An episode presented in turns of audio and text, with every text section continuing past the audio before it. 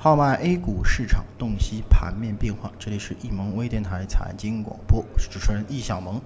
那么今天是二零一四年的九月十八日啊，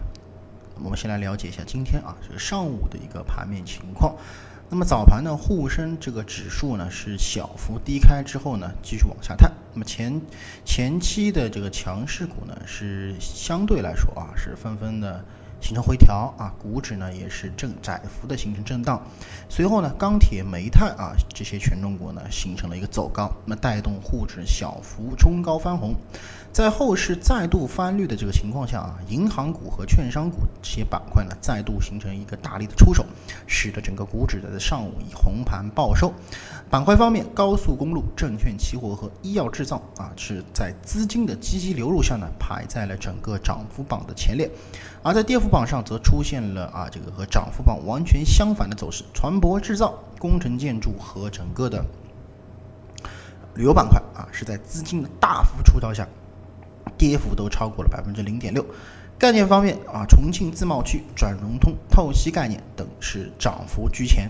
虚拟运营、前海概念和低空飞行啊，则继续稳坐这个副班长的位置。那么，纵观整个上午的表现啊，我们可以看到，整个大盘呢再度形成了一个震荡回升的一个局面，资金方面呢也有所回流啊。那么走势上试探五日均线的这个压力，那目前市场啊似乎是有一股无形的大手啊在操控整个目前的这个局面。在经历了前期的这个下跌之后啊，昨日新华社呢再度发文力挺这个市场，管理层的态度和决心啊还是非常明显的。不过啊，值得注意的是，虽然股指随时随地都有可能会被主力拉起来，但拉起之后的下跌又会随之而来，也就是在震荡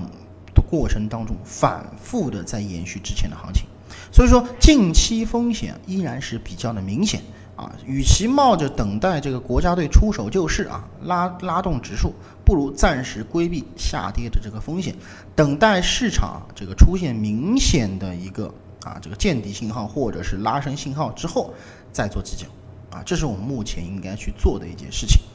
那么以上呢就是今天啊我们上午点评的所有内容，咱们更多的交流分享啊留到下午再见。